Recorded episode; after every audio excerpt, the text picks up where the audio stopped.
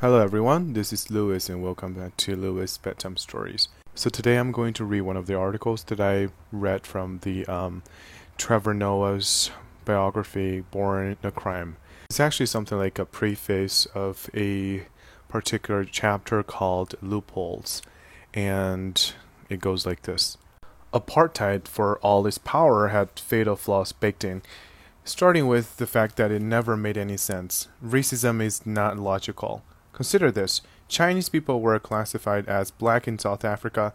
I don't mean they were running around acting black, they were still Chinese, but unlike Indians, they weren't enough Chinese people to warrant devising a whole separate classification.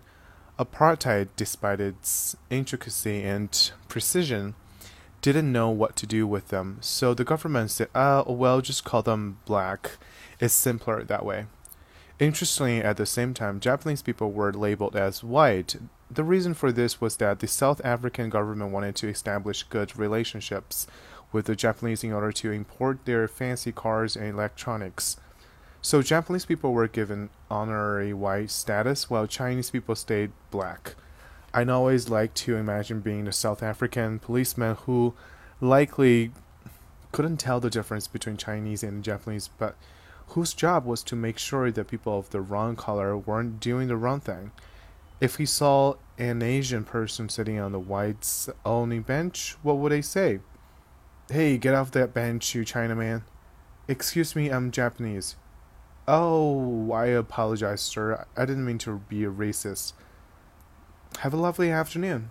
This is a very ironic story about the ridiculous racist or racial um, separation in, in a society, and it can be also very provoking and make people think about what's going on in the America and about the protests.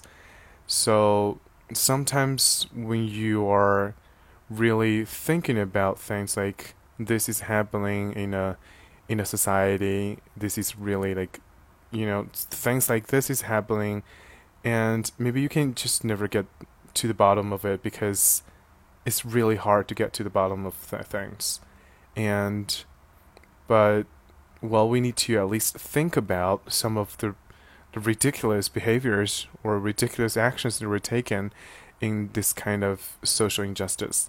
And i hope we all can learn something from these stories and also just to you know reflect on our own behaviors. Good night, and this is Lewis Bedtime Stories.